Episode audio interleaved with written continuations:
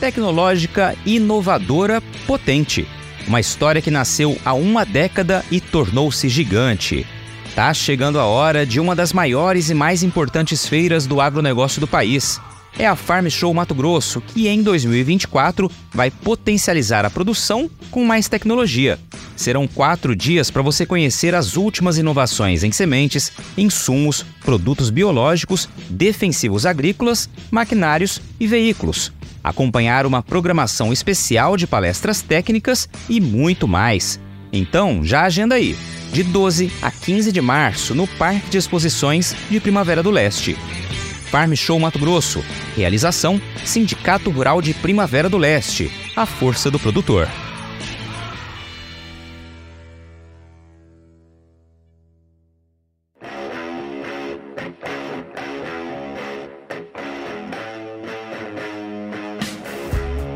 Porteira aberta, seja bem-vinda, bem-vindo ao podcast do Patrone, espaço para falar do agro com quem entende.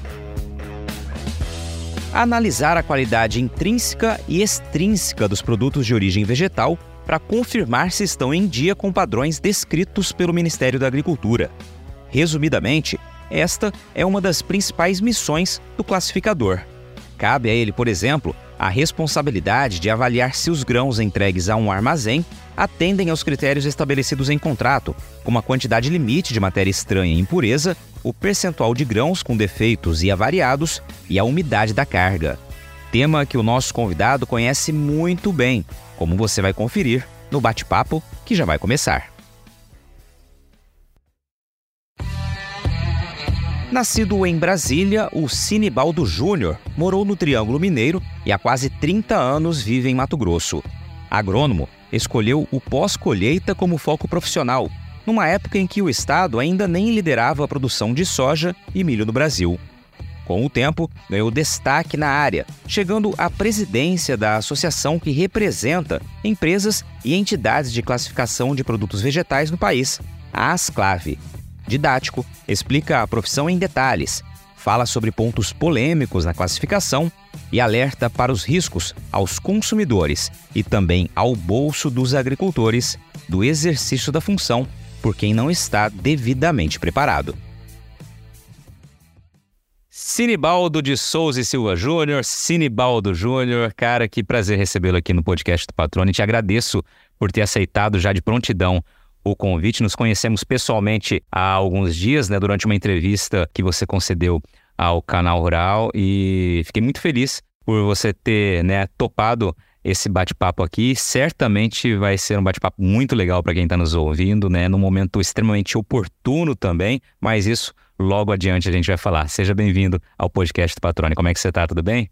Tudo bem, Patrone. Eu que queria agradecer a você a oportunidade dada é um prazer enorme estar junto nesse seu projeto. Né? Já conhecia seu trabalho de longas datas. É, você é um, um profissional que leva as informações do campo com precisão, né? traz para nós, contribui com o avanço aí da tecnologia da agricultura, levando tudo que está de novo, né? os debates, o cenário rural, de um modo geral, em termos de conhecimento e as notícias que a gente precisa ter o dia a dia para estar tá antenado e atualizado. Né? Eu agradeço, estou à disposição de você e pode contar que, creio eu, vai ser muito legal a gente estar tá conversando em conjunto aí. Obrigado. Maravilha, cara. Te agradeço pelas palavras aí, mas aqui o foco realmente é conhecer mais da tua história, do teu trabalho, né, da tua relação com o agro. E eu começo aqui como tradição, né, aqui do, do nosso bate-papo, é justamente perguntando um pouquinho das tuas origens, né? Quem é o Sinibaldo de Souza e Silva Júnior, né? Como começa a tua história? Já sei que você é natural também da região centro-oeste do país, mas lá da capital federal. Perfeito. Eu sou, eu costumo dizer que eu sou um serradiano né, um, um, um, nascido em Brasília, filho da Dona Maria Helena e do seu Sinibaldo, né, carrega o nome do meu pai. Meu pai é de família mineira e minha mãe de família mato-grossense. Meu avô materno é aqui de Porto Esperidião, é, ele foi militar do Exército, né, minha avó, Dona Francisca, é cacerense, E meu pai, meu avô paterno de São Paulo, sabe? São Paulo, e minha avó materna, meu avô Manuel, paulista, e, e, e minha avó é, Cândida Maria, de Minas Gerais.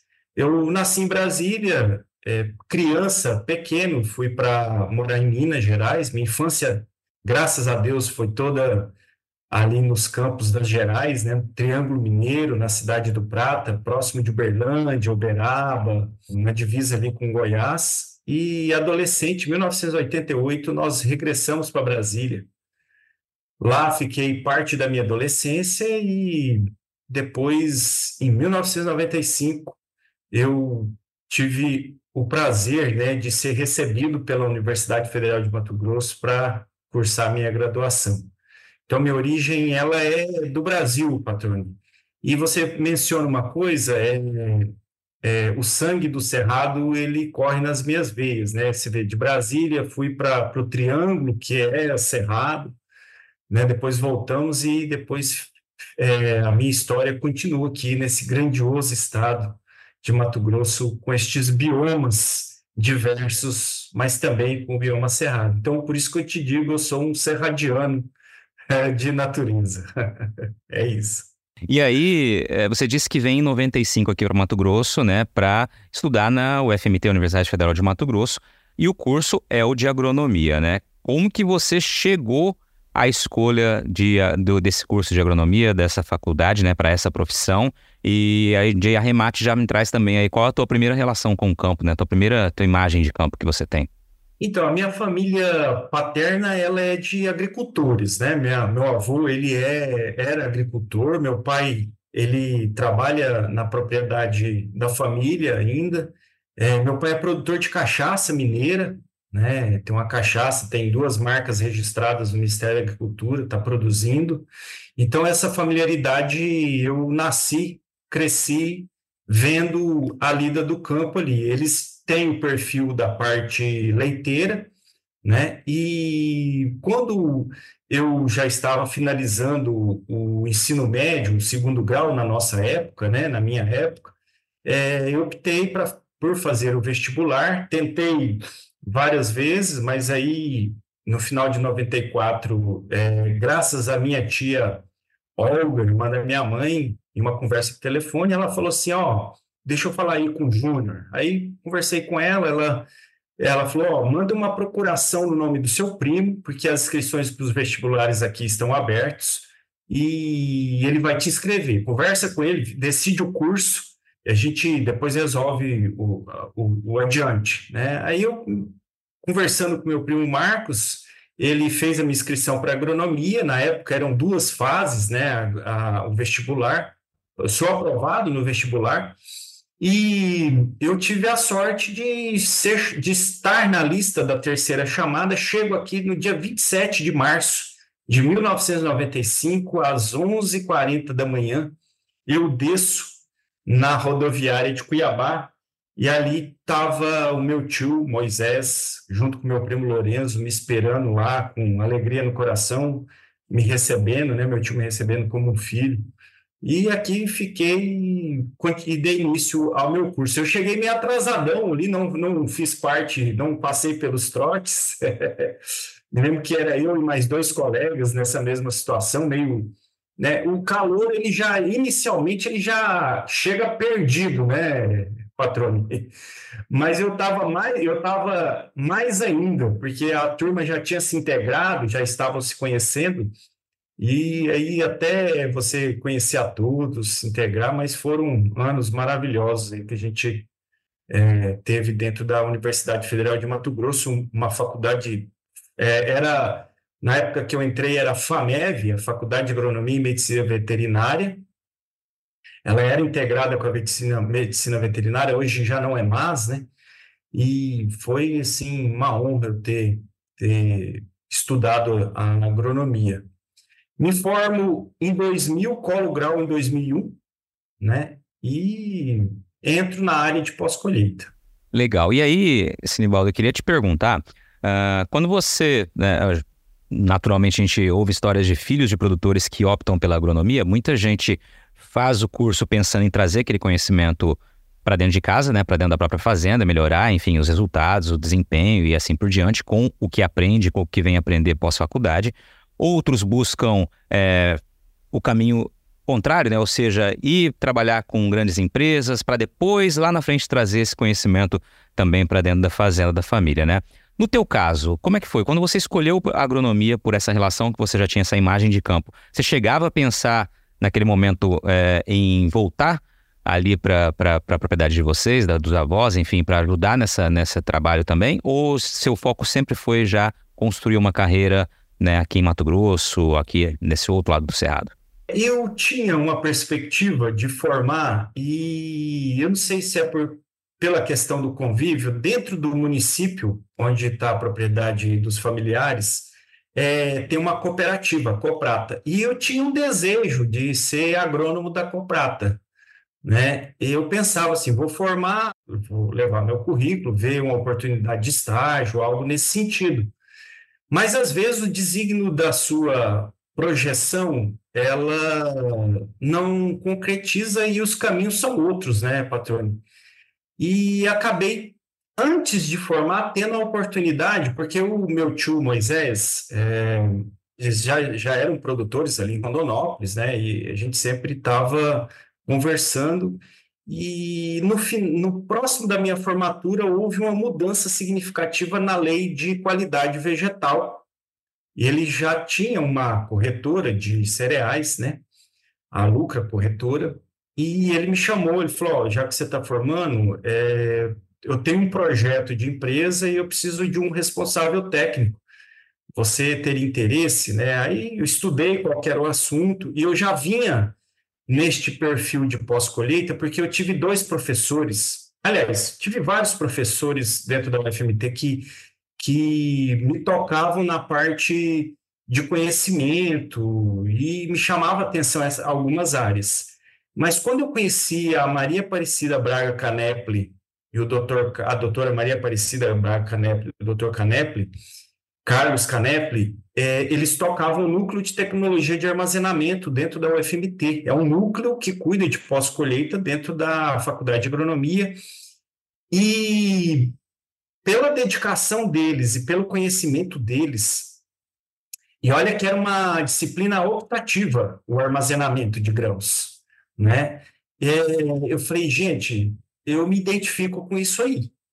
E aí veio justamente essa proposta de abrir uma empresa para que trabalhasse com classificação vegetal. Eu já estava interessado na parte pós-colheita, que é um tema da pós-colheita, a qualidade vegetal.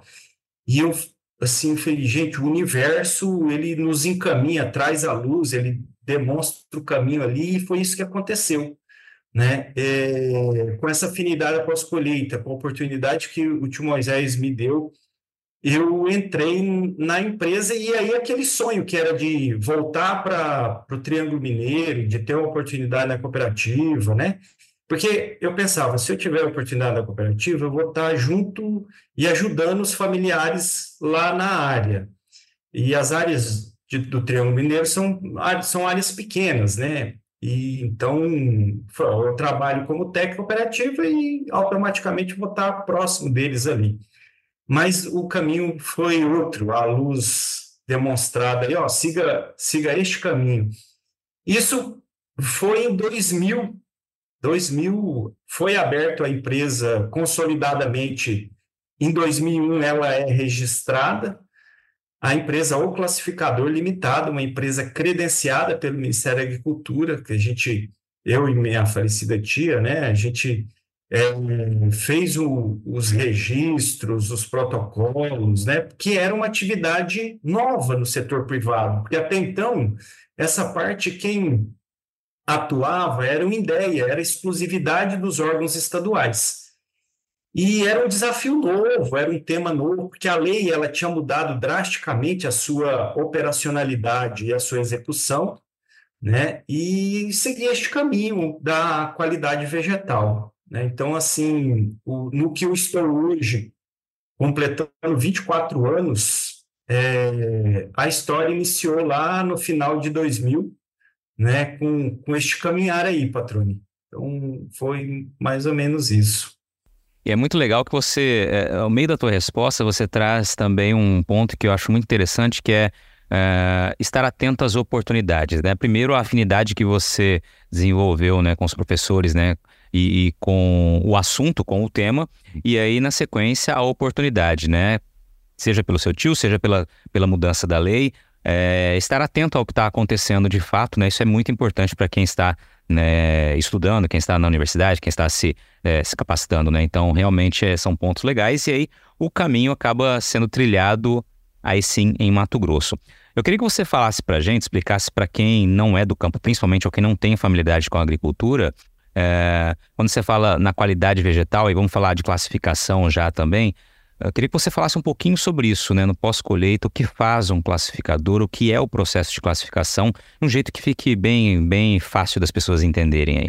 Maravilha. É, deixa eu só pontuar um, uma questão antes para que a gente chega no link deste tema. A agronomia, é, eu costumo dizer que ela é muito paralela ao curso de agronomia, porque são muitas áreas que a engenharia agronômica ou a agronomia ela explora.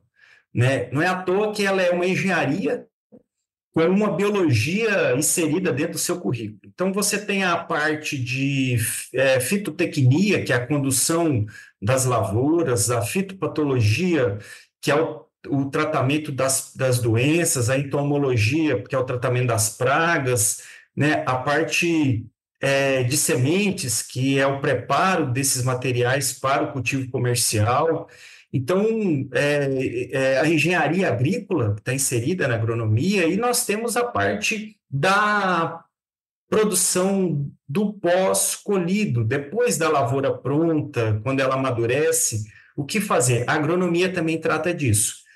Na pós-colheita, nós temos aí o caminho, é, as variáveis da análise de qualidade e da implementação das boas práticas de armazenamento. A classificação ela é, um des, é uma dessas ferramentas. Né? Então, a classificação ela é a análise da qualidade do produto de acordo com a identidade, a característica intrínseca, aquilo que é inerente ao produto, e a característica extrínseca, aqueles fatores que influenciam nessa qualidade, conforme uma regra oficial ou uma regra de mercado que analisa determinadas condições variáveis se aquele produto está apto a ser comercializado e se aquela aptidão ela tem características é, singulares no termo de comercialização. Para que ela serve? Ela serve para o consumo animal, ela serve para o consumo humano, ela serve para uma industrialização. Então a classificação ela funciona neste, ela atende este aspecto. A atividade nossa ela é regida por uma lei que foi mudado em 2000, para você ter uma ideia, desde 1800 a gente atua com a parte, no Brasil, a gente atua com a parte de identidade de qualidade, que é a classificação. Ao longo desses anos, houve uma mudança em 1975, e de 75 houve uma mudança em 2000, que é o que está vigente hoje. Então, a classificação ela é realizada em todas as operações, patrônio, para você ter uma ideia, quando o produtor colhe, é feita uma análise de qualidade. Quando o produtor entrega para um armazém que às vezes é de terceiro, é feita uma análise de qualidade. Esse armazém vai expedir para o porto, é feita uma análise de qualidade. Este porto vai receber este lote, é outra análise de qualidade. Quando enche o navio para exportação, quando este navio chega no, no país comprador. Então, todas essas análises de qualidade, elas são executadas pela classificação vegetal. A classificação, ela é feita por profissionais habilitados que passam por curso no Ministério da Agricultura ou por colaboradores práticos, que aí já são executados por empresas que prestam serviço ou próprios colaboradores de fazenda. Né? Então, a atuação da classificação ela segue todo este caminho, todo este, este sentido aí. Eu costumo dizer que a classificação ela é o início da comercialização do produto. Por quê? Porque a, trade, quando ela adquire, ela quer saber sobre uma qualidade que ela solicita em contrato para o produtor. Quando o produtor entrega, ele precisa saber a qualidade do produto que ele está vendendo. Às vezes a trade pode dizer que aquele produto tem uma qualidade menor, mas na realidade é uma qualidade melhor. Então, essa identificação, essa identidade da qualidade do produto, ela faz parte da regra do jogo da comercialização, né? Se tratando de soja e milho, que são as principais commodities é, que nós é, produzimos, tanto no Mato Grosso quanto no grandioso Brasil, ela é fundamental, ela, a classificação ela é fundamental nessa operacionalização aí da comercialização como um todo. Excelente, ficou muito bem né, didático assim para quem está tá nos ouvindo. E eu queria aproveitar um gancho que você colocou, né? Quando você diz quem pode fazer classificação, profissionais habilitados né, por um curso no Ministério da Agricultura ou colaboradores práticos né, de empresas que prestam o serviço. Os habilitados pelo curso do MAPA, onde eles podem atuar, onde é exigida essa habilitação?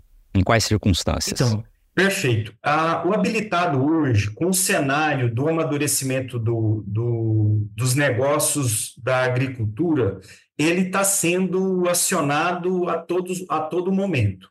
Mas, pela lógica da lei de classificação, a obrigação da classificação pelos habilitados, que é através das pessoas jurídicas credenciadas, vai ser em três momentos.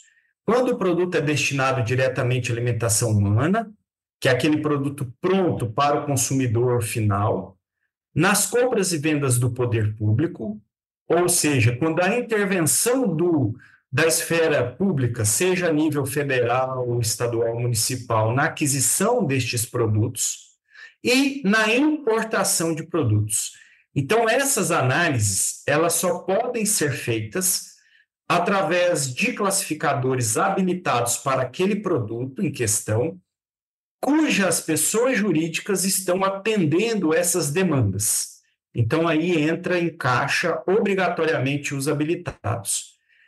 No modo geral, os práticos, eles atuam na, no carregamento, nas originações, nas entregas, né? Mas hoje, o que a gente tem percebido é que nos times práticos de classificadores práticos, de analista, né? Porque o Ministério, inclusive, ele até menciona que o termo classificador não pode ser aplicado para o profissional prático, porque, pelo regramento da lei, classificador é aquele profissional habilitado em curso homologado do Ministério da Agricultura então, esses analistas, hoje, eles estão sendo supervisionados, de um, de, de um modo geral, eles estão sendo supervisionados por profissionais habilitados. Então, você tem lá um conjunto, um time lá de 20, 30, 10 profissionais práticos, e você tem um supervisor ali habilitado que coordene essas equipes para o trabalho de classificação nas origens ou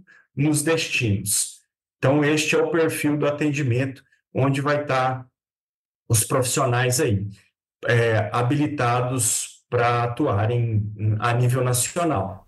Perfeito. Para fazer essa habilitação pelo mapa, esse curso, né? Quanto tempo é e tem que ser obrigatoriamente formado em agronomia? São perguntas básicas aqui, mas é legal para a gente também ilustrar para quem está ouvindo. Existe é, empresas organizadoras de cursos, elas montam um projeto e encaminham isso para o Ministério da Agricultura. O Ministério vai, a, vai analisar este pedido, vai analisar este projeto, vai dar o deferimento. Né? Este projeto ele tem lá a carga horária, quais são os produtos, onde será o curso, a estrutura física que vai receber este participante. Importante a pergunta do pré-requisito para a participação do curso. Nós tivemos uma mudança da legislação em 2019, onde o Ministério da Agricultura ele, antes disso, exigia a formação técnica de, da área de ciências agrárias ou da área das ciências de alimentos. Então, se ele fosse lá técnico agrícola, registrado no conselho de classe, até então antes era CREA, hoje é CFTA, ele fazia, fazia a inscrição. Com a mudança da normativa, é, essa exigência caiu por terra. Mas, o que, que aconteceu?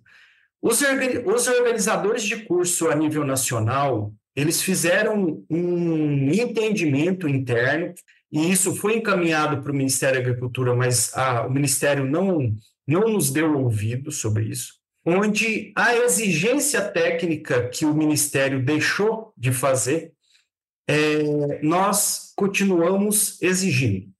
Porque como é que, patrônico, veja bem, a, a, a seriedade da situação. Como é que eu vou dizer sobre maturação fisiológica, que é uma das condições que gera determinados defeitos para um cidadão ou cidadã, um homem ou uma mulher, um, um participante que tem mal o segundo grau.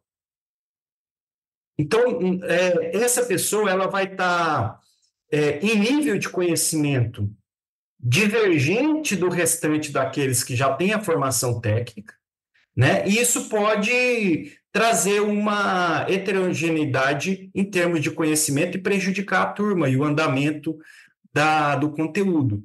Então, esses organizadores, a nível do Brasil, né, é, fizeram um tratado, um acordo de cavalheiros, vamos dizer assim, onde nas turmas nós exigiríamos que tivesse a formação técnica para que o conhecimento fosse avançado, né? não menosprezando aquele que não tenha, mas incentivando para aqueles que desejam ser classificadores habilitados, façam curso de técnico. Né? Hoje tem vários, vários cursos ofertados, aí o Senar tem curso, a CECITEC, se eu não me engano, do Estado tem curso de técnico agrícola, né? Então, seria um estímulo para o conhecimento. Então, esses organizadores viram essa necessidade para que esses participantes tivessem essa formação. Eles se inscrevem nas turmas. Hoje, para fazer parte, tem que, primeiramente, verificar a legislação geral dentro da escola Enagro do Ministério da Agricultura. Né? Então, são módulos o curso de formação de classificadores. Nós temos um módulo de legislação geral, onde esse participante ele vai entender sobre a legislação geral da classificação. Aprovado, com certificado na mão, ele faz a inscrição com esses organizadores e esses organizadores eles vão disponibilizar turmas dependendo do produto. Então, por exemplo, vamos ter turma em março de soja e milho. Ele vai fazer o curso, geralmente está acontecendo assim, a parte teórica, ela é de forma híbrida, então ela é assíncrona e à distância, e a parte prática, ela é presencial. Então, isso facilitou é, essa mudança de chave ocorreu na Covid, né, é, com aquelas restrições sanitárias, o Ministério abriu essa possibilidade de ser um curso híbrido. Então, legislação, você pode fazer à distância, porque são teorias, são leituras, interpretações, né? Mas a parte prática não. Inclusive, isso facilitou, porque reduziu o custo para o participante. O custo dele se deslocar, hotel, né? a carga horária ficou restrita para apenas a parte prática. Né? Então, hoje os cursos funcionam dessa maneira em, em todo o Brasil. Excelente.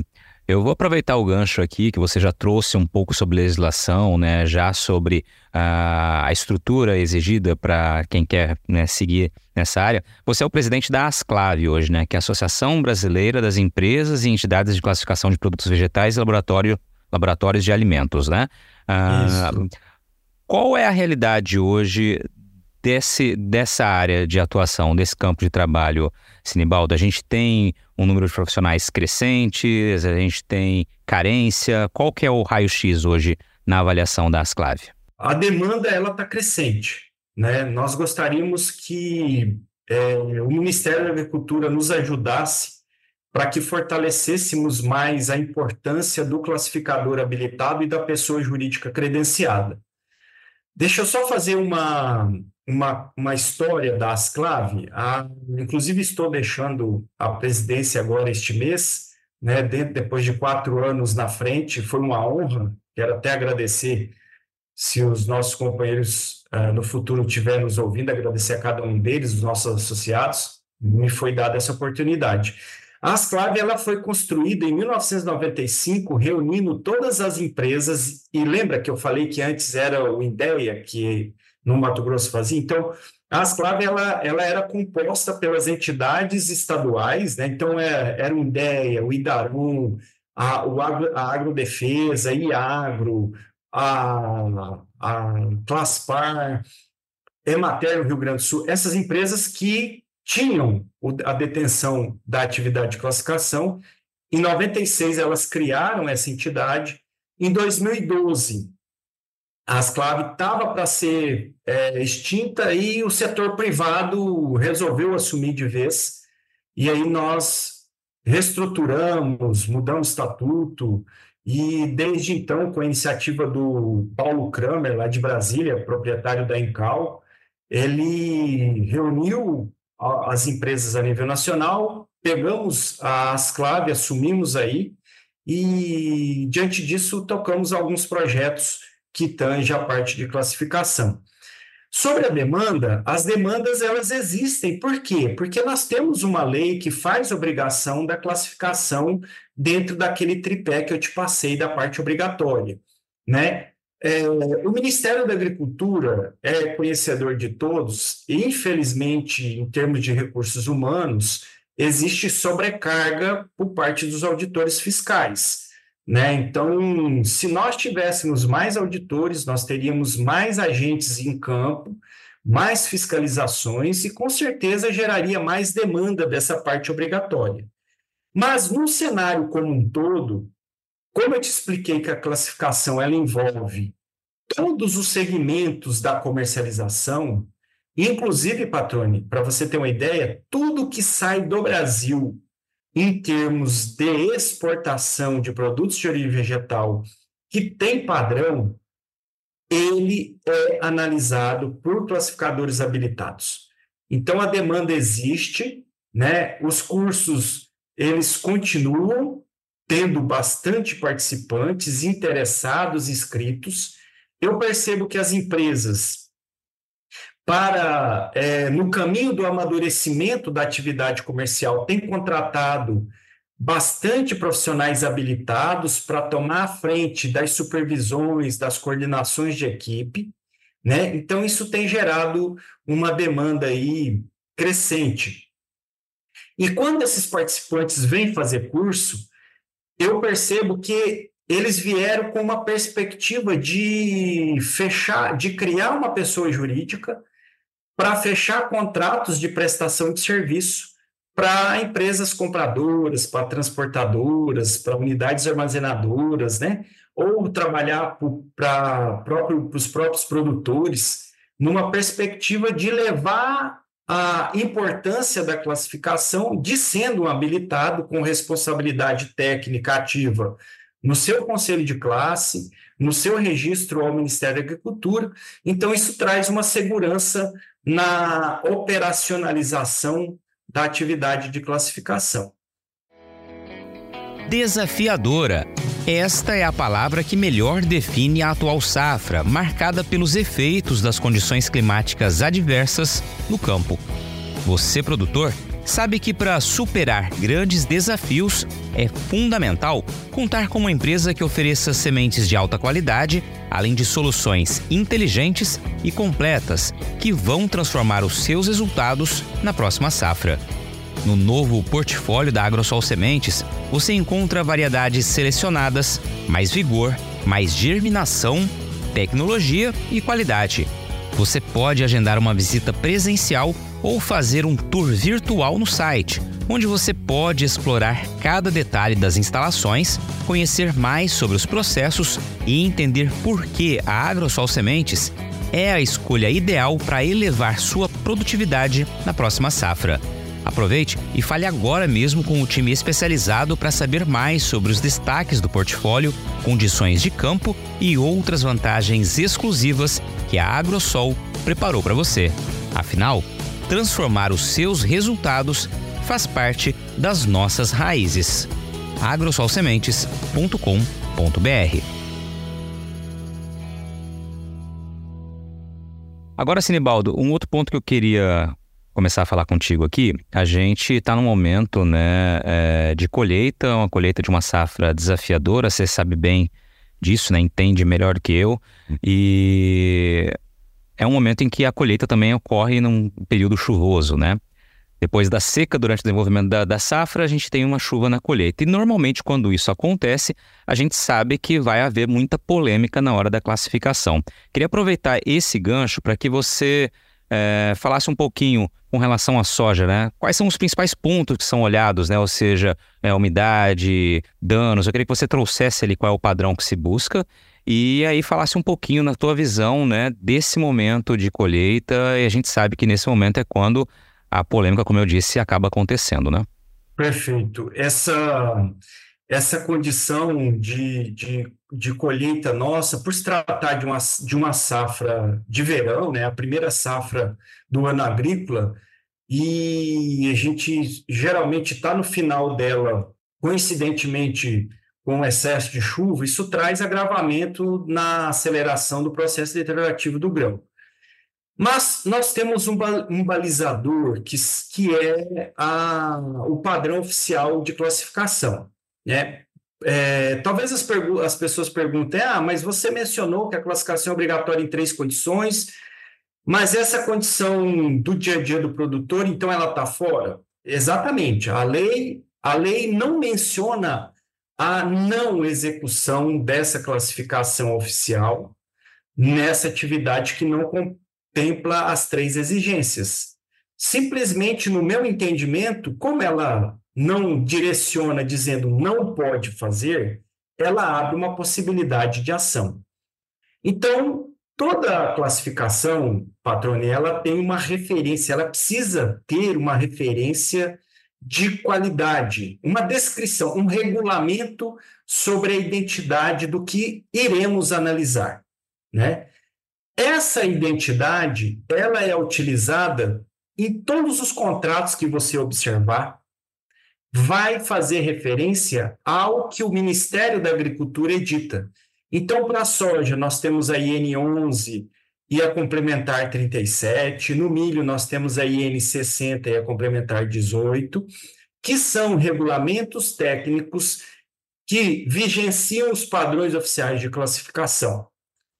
Diante disso, o que, que é analisado? Nós vamos analisar os aspectos descritos. A percentual de matéria estranha impureza, os teores de defeitos e avariados e os índices de umidade.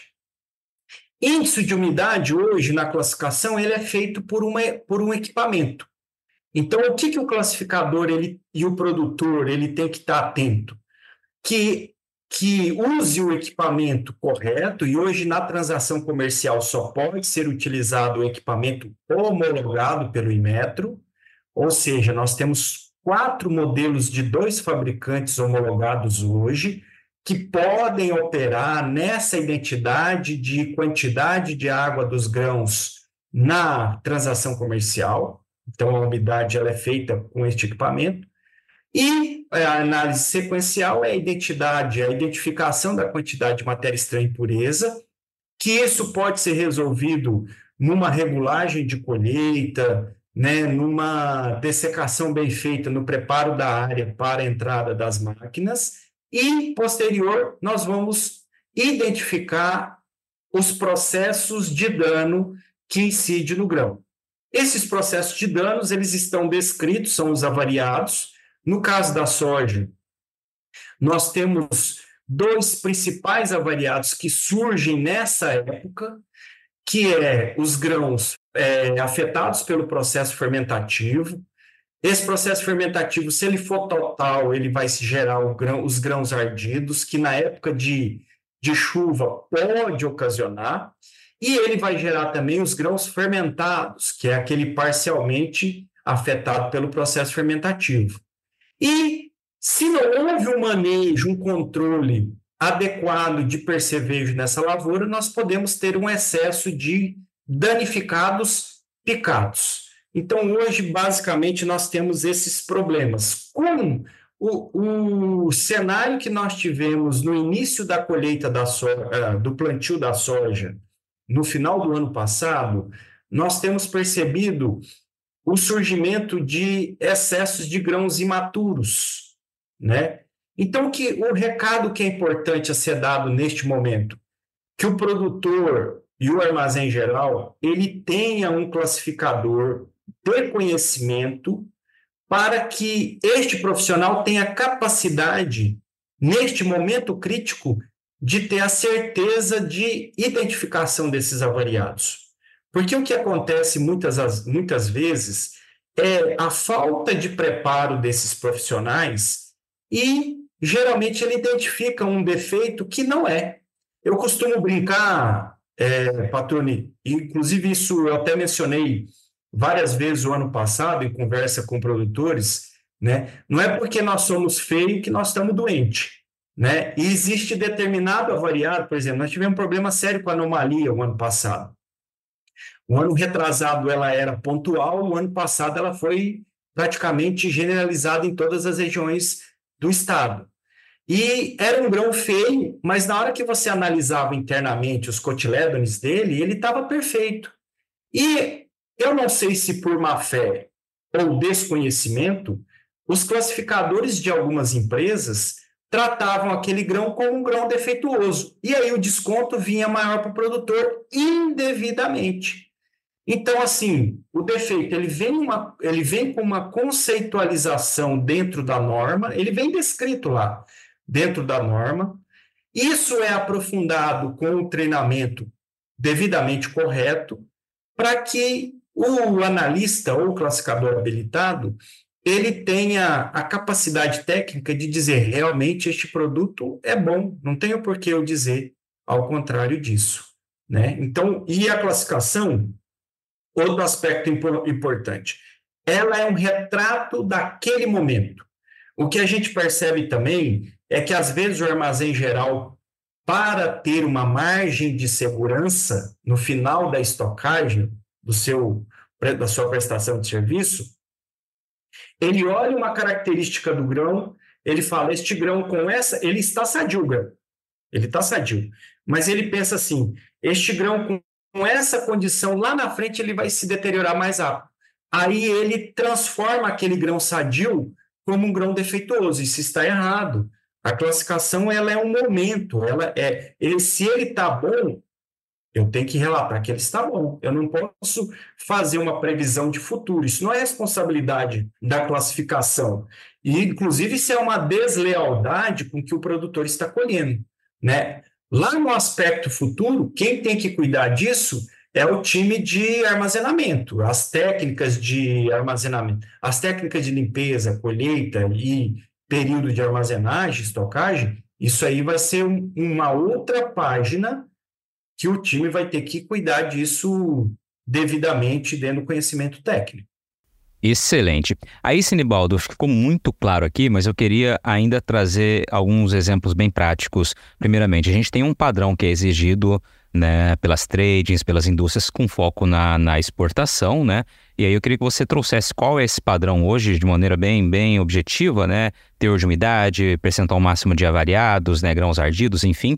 E, e você deixou claro algo que eu né, gostaria que você reforçasse, né? Quando você não alcança, não atinge aqueles índices limites, né? Você ou você ultrapassa os, os limites, melhor dizendo, você tem desconto, né? Ou seja, o produtor acaba recebendo menos, né? Tem uma tabela de, de desconto conforme o índice não é atendido ou é extrapolado, né? Em cada situação. Eu queria que você trouxesse um pouquinho esse cenário para gente aqui de maneira bem, bem objetiva. É, o padrão da soja hoje é distribuído entre teor de umidade 13, é, 14%, matéria estranha impureza 1% na peneira 3 milímetros, total de avariados 8%. Dentro desses 8%, nós temos três distribuições internas do 8.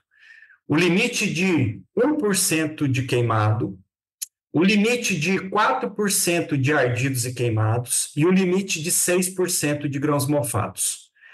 Fora esse 8% do total de avariados, nós temos ali mais dois parâmetros. O parâmetro individual dos esverdeados que não está dentro dos 8% do total de avariados, ele tem um limite individual para ele, que coincidentemente também é 8%, e nós temos um limite também, uma parametrização individual dos partidos quebrados e amassados, que é de 30%. O padrão da soja hoje, da IN 11 e 37, ele estabelece essa condição. E este padrão, ele é padrão básico. Ele é um único tipo. É diferente, por exemplo, do feijão, que você tem quatro tipos. Um, dois, três e fora de tipo. Na soja, como é uma soja destinada a outros usos, nós, nós aplicamos o grupo 2 para obter este padrão, essa parametrização. Na questão de desconto, é importante frisar que o desconto ele é um regramento comercial. É, cada empresa ela tem que construir a sua tabela de desconto com base neste parâmetro regulamentado em termos de limites de avariado, embutir no seu custo operacional. Então, o que acontece geralmente? É, as empresas elas acabam fazendo um Ctrl-C, um Ctrl-V de tabelas de concorrente. Aí elas ficam mais ou menos tudo igual ali, né, em termos de desconto. Então, desconto é, surgiu avariados acima desse limite de 8% do total de avariados, por exemplo, aplica-se lá dentro daquele, daquela previsão, daquela tabela, essa desoneração em termos de peso, que para mim é uma, é uma conta totalmente injusta com o produtor, viu, patrão? Porque, veja bem, existem estudos científicos demonstrando que aquele grão parcialmente fermentado, ele ainda é utilizado. Nesse período que você é, trabalha com informação do meio do agro, você já, já noticiou ou já viu algum colega seu noticiando trade compra lote que não conseguiu ser utilizado e foi jogado para o aterro sanitário? Então, é, a tabela ela é construída dessa maneira. O que nós temos, e, uma, e existe uma instrução normativa é, regulamentando isso, e ela está em desuso, infelizmente, que é a certificação de unidade armazenadora, que traz à luz para todo o setor de como este procedimento de desconto deve ser feito corretamente. A IN 29 de 2011, se eu não me engano.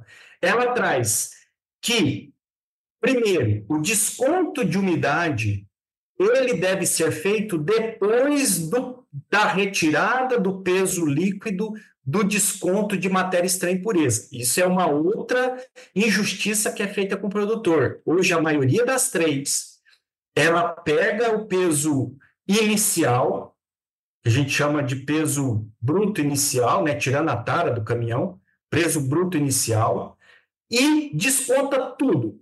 Umidade, matéria estranha impureza e avariados. E o regramento não diz isso. Isso está errado.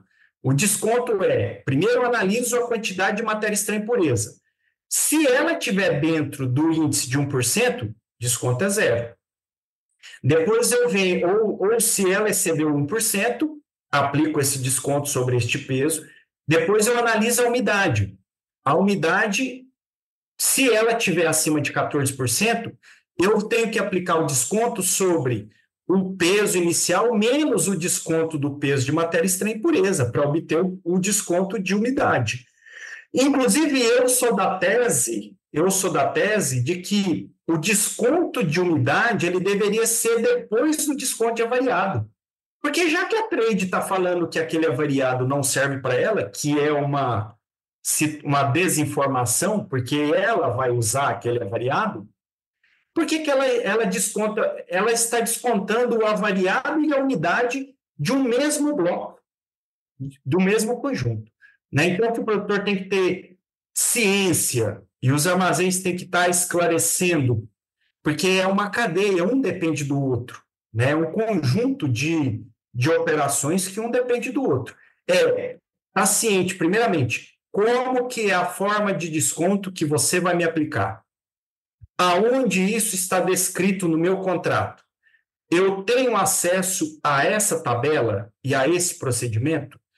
Então, eu, eu costumo dizer, se o parceiro comercial realmente ele é um parceiro, ele tem que ser claro em todas as situações, em todas as operações, porque ali é uma cadeia, ela está operando junto, a gente está elevando a, a, a, balança comercial em conjunto.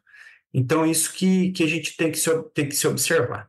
E é por isso, né, que nós mencionamos há um tempinho atrás ali que nesse momento de colheita, especialmente quando é um período chuvoso em plena colheita, a gente sabe que vai haver polêmica justamente nessa entrega por conta de todo esse cenário que você bem detalhou aqui. E aí tem um programa importante que você também faz parte, né, Sinibaldo, que é o Classificador Legal, que é um programa da ProSoja que serve justamente para ter uma, uma outra voz frente aos classificadores de indústrias que eventualmente né, é, acabem é, provocando situações dessa maneira. Eu queria que você falasse brevemente sobre esse programa e a importância dele na tua avaliação.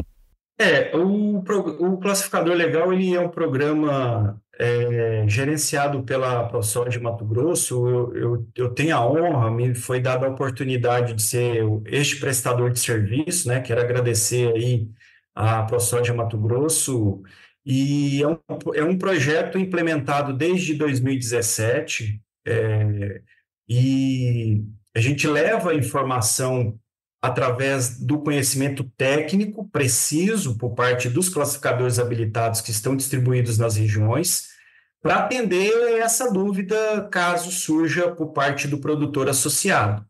Né? É, esses classificadores eles recebem essas demandas via ordem de serviço da ProSoja e o produtor tem alguma dúvida, ele antes dele fazer um negócio, ele quer conferir a qualidade do produto dele, ele tem acesso a este programa, ou se ele está entregando e ele está percebendo que a identidade que estão colocando lá por parte da trade originadora não é aquela que ele tem certeza da qualidade do produto dele, ele, ele tem acesso ao programa, o programa vai lá e identifica isso juntamente com ele e debate é, essa informação. Ou ele está entregando num terminal, num transbordo, numa fábrica, é, isso dentro do estado de Mato Grosso, que é a amplitude do programa. Né? Então, assim, o que é importante no programa que a gente vê é que são execuções feitas por técnicos habilitados. Esses técnicos eles têm responsabilidade de fazer o que é correto, patrão. Porque eles respondem pelo conselho profissional deles, caso eles façam algo errado. Eles respondem pelo, pelo Ministério da Agricultura, caso eles façam ou seja comprovado algum direcionamento. E a pessoa jurídica que os ampara, é, ao qual eles são colaboradores, também responde nessas esferas, tanto do conselho profissional quanto do Ministério da Agricultura. E eu me recordo desde o princípio e até hoje, né, a, a ProSoja sempre nos disse: ó, oh, o produtor não quer nada além do que é de direito dele. Não quer nada além do que é de direito dele. Então, o programa ele traz, no meu entendimento, uma luz de seriedade e um conhecimento técnico aprofundado para que traga segurança para a operação. De 2017 a 2024, se nós estivéssemos fazendo é, algo que não fosse sério, você acha que duraria o programa? Não. E ao longo desses anos, nós temos identificado algumas condições que servem de ferramenta, inclusive, para a própria ProSoja Brasil, subsidiada pelos dados da ProSoja Mato Grosso, levar demandas para o Ministério da Agricultura. Né? Então, é uma ferramenta que traz informação, é uma ferramenta que traz formação para as fazendas, inclusive o produtor, se ele quiser preparar o time dele, ele tem armazém, ele quer preparar o time dele, esses profissionais habilitados que prestam, que faz parte do time dos classificadores, eles também dão esses treinamentos, né? Então é, é o programa ele é complexo e, e ele traz, na, no meu ponto de vista, posso ser suspeito, alguém que estiver ouvindo, não, mas ele é suspeito, ele presta serviço lá. Não, a gente tem uma seriedade na execução do que nós estamos fazendo e somos transparentes. Nossas atuações, Patrone, elas são é, numa ferramenta chamada arbitragem. O que é arbitragem? O patrão foi lá e entregou uma soja para uma fábrica X. E aí identificaram uma qualidade inferior ao que era a perspectiva dele. Ele é associado, ele aciona o projeto, nós vamos lá. Quando a gente chega lá, nós levamos todos os equipamentos, caso a outra parte não tenha, aferidos em dia, e nós debatemos. Ó, vamos coletar uma amostra, o caminhão não descarregou. É a oportunidade de vermos se a coleta foi bem feita. Então, vamos refazer dentro do que o regramento pede. Vamos preparar a amostra para a amostra de trabalho. A gente observa se fez dentro da técnica correta, para não haver manipulação, indução a erro. Preparou a amostra, vamos analisar agora. Então, tudo isso é em conjunto. O debate ele é claro, ele é limpo e é dentro da técnica. Né? A gente carrega os materiais, é, mostramos a fonte do conhecimento, né? e então tudo é transparente. O codinome do projeto é transparência e com informação técnica precisa. Não, o trabalho realmente é um trabalho que é, é muito forte, né? Muito requisitado. Acredito que tende a aumentar gradativamente a demanda, né, por esse produto. A gente já acompanhou várias reportagens. O Pedro Silvestre, nosso repórter no canal Rural, inclusive já participou aqui do podcast, já fez várias reportagens assim mostrando, né, é, momentos em que há esse conflito entre aspas, né, ou seja, o produtor não concorda com aquela classificação, levou em duas, três empresas diferentes, né, com é, resultados muito distantes uns dos outros e, e recorre ao classificador para ter aquele parâmetro, né, dentro do que reza a cartilha, como você bem explicou, né, e um classificador ali habilitado pelo mapa. Nessas situações, Sinibaldo, é, a solução tem chegado sempre a um acordo? Como que um exemplo aí de como que tem solucionado cada situação dessa, né? O produtor não concorda, o classificador vem e mostra que o produtor está correto, tem a razão, né? A empresa está com uma informação equivocada, com uma classificação equivocada. Você tem chegado sempre a um denominador comum aí? É, os resultados eles são positivos, mas a gente tem um perfil de empresas compradoras que são parceiras do produtor e tem um perfil de empresas compradoras que só querem explorar o produtor. Né? Então, aqueles que é, já foram atendidos e se foi negativo, sabe do que eu estou dizendo. Né? A, gente, a gente demonstra, a gente mostra tecnicamente. Né? E, e uma coisa que eu tenho percebido, patrão, é que para algumas empresas o contrato de compra e venda ele tem sido uma mão única. Então você tem exigências por parte da trade para o produtor que ali é cláusulas irrevogáveis e que tem que ser cumprida. Mas na hora que o produtor ele aponta que a trade ela está cometendo uma falha, ou a compradora né, está cometendo uma falha, essa reciprocidade não existe. Né? Isso é ruim, pro, isso, isso gera uma, um desequilíbrio na, na comercialização. Mas, assim, os pontos são positivos, né? Eu, eu costumo dizer, produtor, fique atento, com aqueles que realmente são parceiros e querem trazer uma soma de soluções conjuntas, né? E só que nós temos é, algumas vezes, por exemplo, isso é um fato, né? Produtores às vezes têm, conseguem estrategicamente fechar contratos com preços melhores. A gente percebe que quando ele vai entregar naquele período os preços estão em baixa, há algumas empresas compradoras que têm feito de tudo para romper este contrato. Né? Então, há procura pelo em ovo, entre aspas, né? que é o dito adágio popular, para tentar pressionar ele de dizer, ó, não, esse, o que você falou que ia me entregar, você não está, não está cumprindo. Na realidade, ele está cumprindo, ele está mostrando, mas cria condições negativas ali para pressionar o máximo, porque a trade fala: nossa, a soja agora está a 100, eu fechei com este produtor aqui a 150.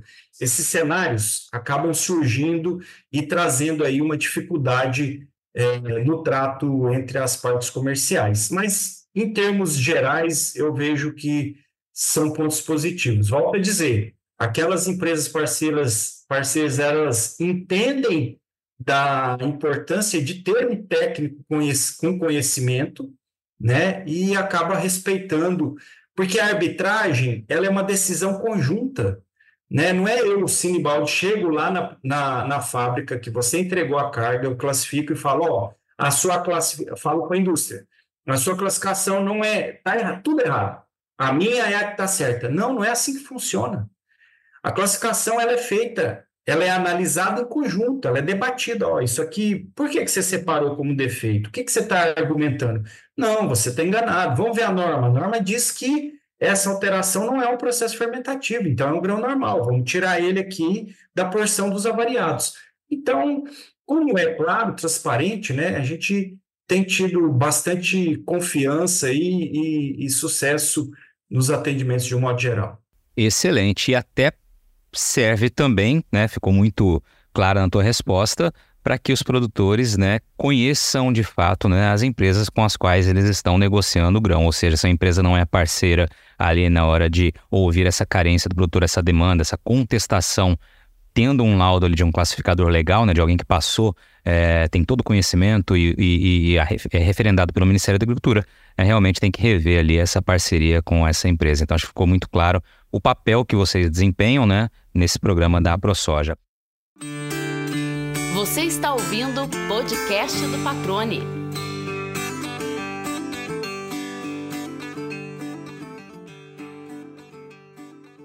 Sinibaldo, a gente caminhou bastante aqui, né? Avançamos no tempo, mas tem dois pontos que eu queria, que eu queria também rapidamente te ouvir.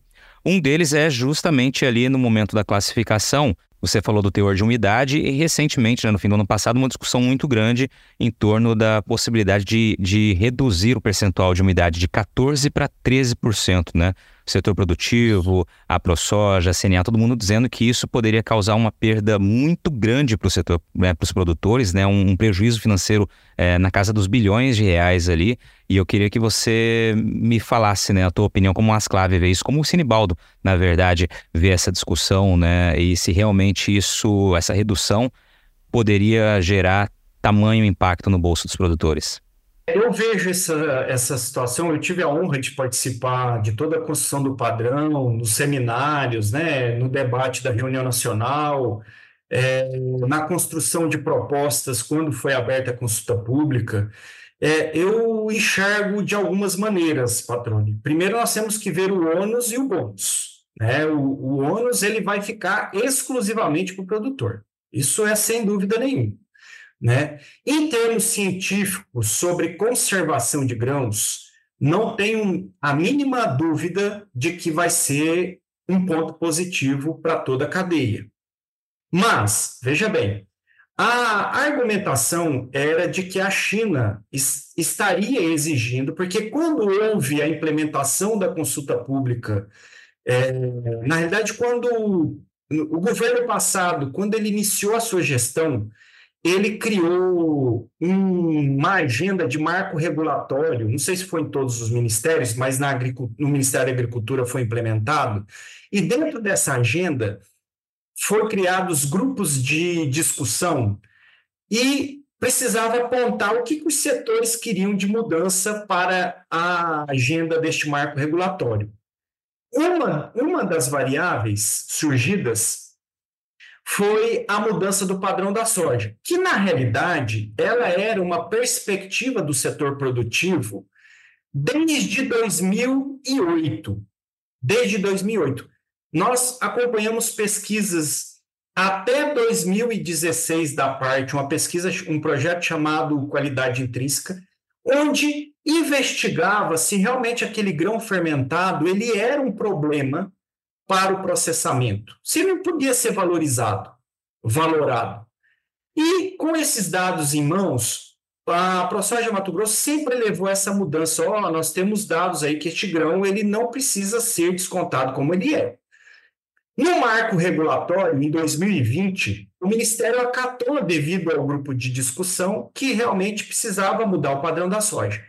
Neste período, Coincidentemente, a China vai e protocola organismo, no, na Organização Mundial do Comércio, dizendo: ó, oh, pessoal, a partir de tal época eu vou comprar soja com este padrão.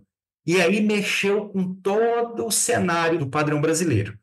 Mas eu quero fazer uma revelação para vocês, não sei se todo mundo sabia. O padrão já existente da China sempre foi 13%. Sempre foi 13%. E a China sempre comprou o parâmetro de qualidade que ela definiu como critério de aquisição, o padrão do contrato ANEC, contrato 41 e 42. E o contrato ANEC ele sempre seguiu o regramento da Instrução Normativa de Qualidade da Soja vigente, que é a IN 1137. Então, sempre se exigiu 13, mas nós sempre vendemos a 14. Este é um fato. Então, essa é uma das várias variáveis que eu te disse inicialmente. Outro ponto, a média de entrega da nossa soja nos terminais da China, Patrone, não passa de 13,2% de umidade. Talvez o que o Ministério deveria ter feito é, o Ministério ele olhou no sentido científico o benefício do armazenamento em 13%. Mas hoje, avaliando o que eu acompanhei, ele não viu a questão estrutural. Nós temos um déficit de armazenagem de 80 milhões de toneladas. Nossa capacidade estática, 70% dela está na mão de terceiros. Ou seja, 30% dos produtores brasileiros que têm sua unidade própria. Então, essa redução de 1% na, no processo de secagem ele pode trazer um desencadeamento de sérios problemas de fila, né? Como você citou no início da nossa conversa, nós temos a nossa safra todo ano, São Pedro, ele dá uma judiada no produtor. Sempre é debaixo de chuva. Então, é, talvez a avaliação ela tenha sido feita no aspecto científico da conservação, mas no aspecto prático, eu acredito que tenha falhado na condução da identificação se realmente ia trazer um benefício. E aí eu volto a dizer, por isso que o ônus vai ficar só com o produtor. Porque o que, que acontece hoje? Tem algumas empresas que recebem soja de 16% de umidade, ele não aplica a secagem. Ele guarda este produto, ele separa este produto e vai fazer essa secagem na frente de secagem de, aeração. Então, este produto, se a gente tivesse no cenário de 13, ele não fazendo, ele aplicaria um desconto, né? E o desconto é um ponto para é, 1,15 para cada ponto de umidade abaixo, é a conta física. Não estou falando a conta contábil. Se você olhar as tabelas de desconto, elas são muito mais exponenciais. Hoje você pega tabela de umidade acima de 14% aí, está descontando um ponto para 2,5%, para 3%. Né? Então, nessa polêmica, eu entendo que há necessidade de rever, inclusive nós tivemos no Congresso Nacional no final do ano, né, debatendo isso na Comissão da Agricultura, foi uma audiência pública demandada pelo deputado é, Sérgio Souza, se eu não me engano, e lá a, o encaminhamento foi que o Ministério suspendesse a publicação da norma, chamasse o Instituto Pensar Água para trazer mais subsídios sobre a redução desses 13%, o impacto real disso, né? E voltaria o debate para o Ministério para que fosse atendido todas as demandas do setor produtivo. Porque o, o produtor, é, pelo que acompanhei da ProSoja e do, da CNA, ele, ele não faz questionamento da redução, mas ele pede que se tenha um ágio. Você sabe quantos por cento de umidade é preciso um lote de soja para ser beneficiado, Patrone? Entre 9,5% a 10% de umidade. Então, se eu já entrego um produto seco para a indústria ou para exportação, que lá vai ser industrializado também em qualquer canto deste mundo, por que, que eu não posso ter um bônus, né, um ágio sobre isso, já que eu vou diminuir o custo operacional dele? Né? Então, assim, existe argumento para que se mantenha os 14 e também existe argumento para que se tenha os 13, mas com uma precificação, um ágio, um prêmio na entrega deste produto. Excelente, muito bem explicado, né? Já disse que então o momento agora essa discussão tende a ser levada adiante com base em novos estudos que forem né, feitos, como você bem mencionou. E só para trazer aqui o número, né? Eu lembro que foi um número que foi noticiado é, amplamente né, no, no, fim do ano. Então, essa redução aí de um ponto percentual de 14 para 13, na avaliação da CNA, das entidades que representam o agro, considerando a safra 22-23, né, que foi de 154,6 milhões de toneladas no Brasil, e essa redução de a cada 1%, um ponto percentual, a soja perderia aí 1,15% né, por cento do seu peso, que foi o que você comentou ali, considerando 120 reais a saco, o prejuízo seria de 3,6 bilhões de reais, né? Eu falei na casa dos bilhões de reais, então estou trazendo esse número com base no que foi apresentado naquele momento para que todo mundo possa né, dimensionar realmente o que essa discussão está né, tá levando em consideração, além de tudo que o Sinibaldo né, explicou aqui. E aí, Sinibaldo, eu queria vir para uma pergunta derradeira antes da gente vir para o nosso momento de encerramento tradicional do programa também. Uh, muito se fala quando a gente discute classificação de grãos, em especial soja, né, que é o nosso foco aqui, é, e milho também, uh, o setor busca que a tecnologia resolva o problema da chamada subjetividade ou do interesse que existe, interesse comercial de um lado ou de outro, né? Qual a tua visão sobre o papel da tecnologia? Você acha que realmente ela vai agregar, vai conseguir chegar-se a, a um equipamento, enfim, uma maneira de classificar a soja que ponha fim a esses questionamentos? Patrone, é, com risco de perder meu emprego ou não? tá implícito aí. Aí vai contigo. Ah, você não tem uma Williams sendo pilotada por qualquer piloto, né? Você não tem uma colhedora de 3 milhões sendo é, dirigida, vamos dizer assim, por, por qualquer um, né? É o futuro. A agricultura 4.0 ela está próxima, a porta está aberta, a gente já está vendo a luz ali no, no, outro cômodo, como diz, como diz o, o, o debate, né? É, não tenho dúvida. É, eu acredito que existe duas variáveis que a gente precisa inserir na comercialização da soja. Né? É, até nos debates eu coloco isso e algumas pessoas é, não gostam, é interessante que o negócio da soja, a soja é a maior fonte de proteína comercial do mundo, não é isso? É a maior fonte proteica comercial do mundo. Ela vai é, ser convertida a vegetal para proteína animal. É, só que a gente não paga por ela. A gente não paga pela proteína. É interessante. Então, por isso que eu digo que é necessário, quando tivermos esses equipamentos, eu, eu acredito aí que dentro de três a cinco anos já teremos é, ferramentas auxiliando essa análise, mas a gente precisa implementar também duas variáveis: o índice de proteína e óleo. E talvez uma terceira aí, a acidez, né? caso ocorra um entendimento aí dos índices. Por quê? Porque se nós produzimos soja para que seja fonte proteica, eu preciso pagar pela proteína. Mas isso não é feito, né? Não é feito até mesmo por quê? Porque nós temos uma falha hoje da parte de comercialização de semente. Então, hoje o produtor ele não compra os materiais na perspectiva dos índices proteicos e de óleo. Ele compra pensando na produtividade, não é isso? Na produção que a gente fala na produção vertical. Quando toda a cadeia estiver integrada, o Ministério da Agricultura começar a validar sementes com os índices de proteína dentro do Registro Nacional de Cultivares, né? Então eu tenho lá uma, uma semente SJX 2023. O índice declarado no meu RNC para essa cultivar vai ser de proteína 37%. Um exemplo.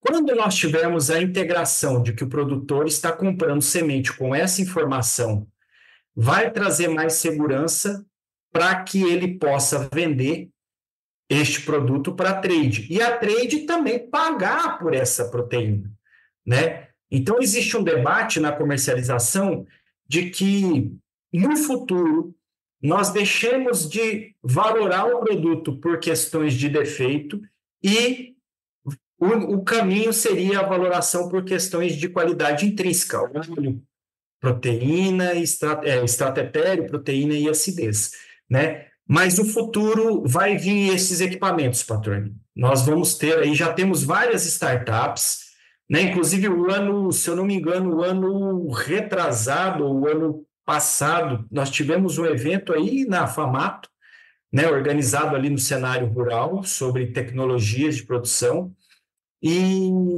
é, tive a honra de, de conhecer, né, me chamaram lá para apresentarem lá um, umas ferramentas que identificariam essa fariam essa classificação por imagens, né, para sanar essa subjetividade. Isso é o futuro. nós não temos dúvidas disso. A gente precisa também garantir a, confi a confiança destes resultados. E para isso, eu sou da tese que nem aconteceu com os medidores de umidade. Era um problema seríssimo os medidores de umidade. Por quê? A empresa ela tinha calibragem para entrada e para saída. Né? Nós chegamos a fazer um estudo das divergências que se tinha em termos de leitura de umidade. O, o, o que era tirado do produtor indevidamente era valores gritantes. Com o advento da normatização e do regulamento metrológico dos equipamentos de medição de umidade, você pode ver que hoje a umidade, em termos de leitura e análise, ela quase não é queixa.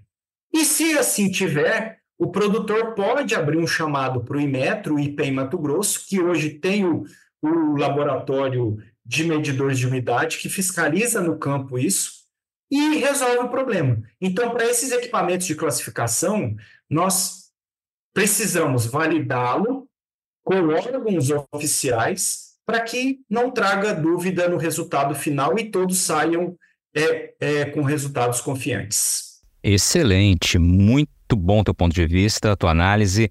Também acho importante você já colocar né, em, em discussão também essa defesa quanto ao pagamento pelo teor de proteína, é, de óleo, né, ou seja, propondo aqui uma nova, um novo olhar sobre a classificação. Vamos deixar mais ou menos dessa forma aqui, muito bacana. Ô Sinibaldo, a gente chega na reta final aqui do, do, do nosso episódio e no bate-papo eu sempre deixo essa última pergunta para que o convidado, a convidada, né, me diga aí qual aquela pergunta que você é, gostaria de ter respondido na tua vida e que ainda não lhe foi feita essa pergunta, né? Não só nesse bate-papo aqui, mas enfim, aquela pergunta que você gostaria que lhe fizessem. Esse é o momento para que você possa responder essa eventual pergunta. É difícil, né? Porque nós temos tanto tantas, tantos temas aí que possa, possa ser abordado, mas eu acho que a pergunta que, inclusive, quando eu participo dos debates ou, ou em cursos, a classificação ela vai acabar oficialmente, né? Eu penso no seguinte sentido: é uma ferramenta tão importante que ela é realizada no mundo todo, né? Talvez tenhamos aí é, alguns índices de frustrações, porque precisaríamos de ter mais demandas e mais seriedade na atividade é, que a gente executa, mas eu acredito que sempre vamos ter aí a necessidade de análise. E essas análises, elas sempre vão ser amparadas por parâmetros de qualidade. E os parâmetros de qualidade, eles sempre vão existir, patrone. Por quê? Porque é ele que traz o auxílio no regramento de uma compra e uma venda de um produto. Né? Então, assim, essa seria a pergunta e a resposta Sendo otimista, eu acredito que não. Talvez tenhamos alguns ajustes na parte obrigatória, e uma grande, um grande temor que nós tínhamos quanto associação é, quando foi promulgado a lei de autocontrole, a 14.515, né, que é um, foi um marco de, de mudanças aí, e ainda ela está para ser regulamentada, são 18 áreas a serem regulamentadas, é, e a classificação é uma delas. E eu acredito que a classificação ela vai ser uma ferramenta fundamental para que aquelas indústrias, aquelas cerealistas que trabalham com produtos destinados à alimentação humana, lance mão, utilize para fortalecer aí os seus autocontroles de qualidade para que leve produtos de qualidade para o consumidor final. Muito bem, Sinibaldo de Souza e Silva Júnior, Sinibaldo Júnior, Quero te agradecer, cara, pela, pela disponibilidade de tempo, pela clareza com que você né, trouxe aqui as respostas nesse bate-papo. Né? Acho que foi muito, muito bacana a tua participação e muito esclarecedora para aquelas pessoas né, que estão ou não estão no setor agropecuário, estão envolvidas ou não com o setor agropecuário. Acho que ficou muito didático né? e ficou muito claro também o porquê que alguns assuntos são tão polêmicos, geram tamanhas discussões, né? E porque eles precisam ser de fato encarados com tamanha responsabilidade por quem os define, né? Te agradeço, cara. Foi uma honra recebê-lo aqui no podcast.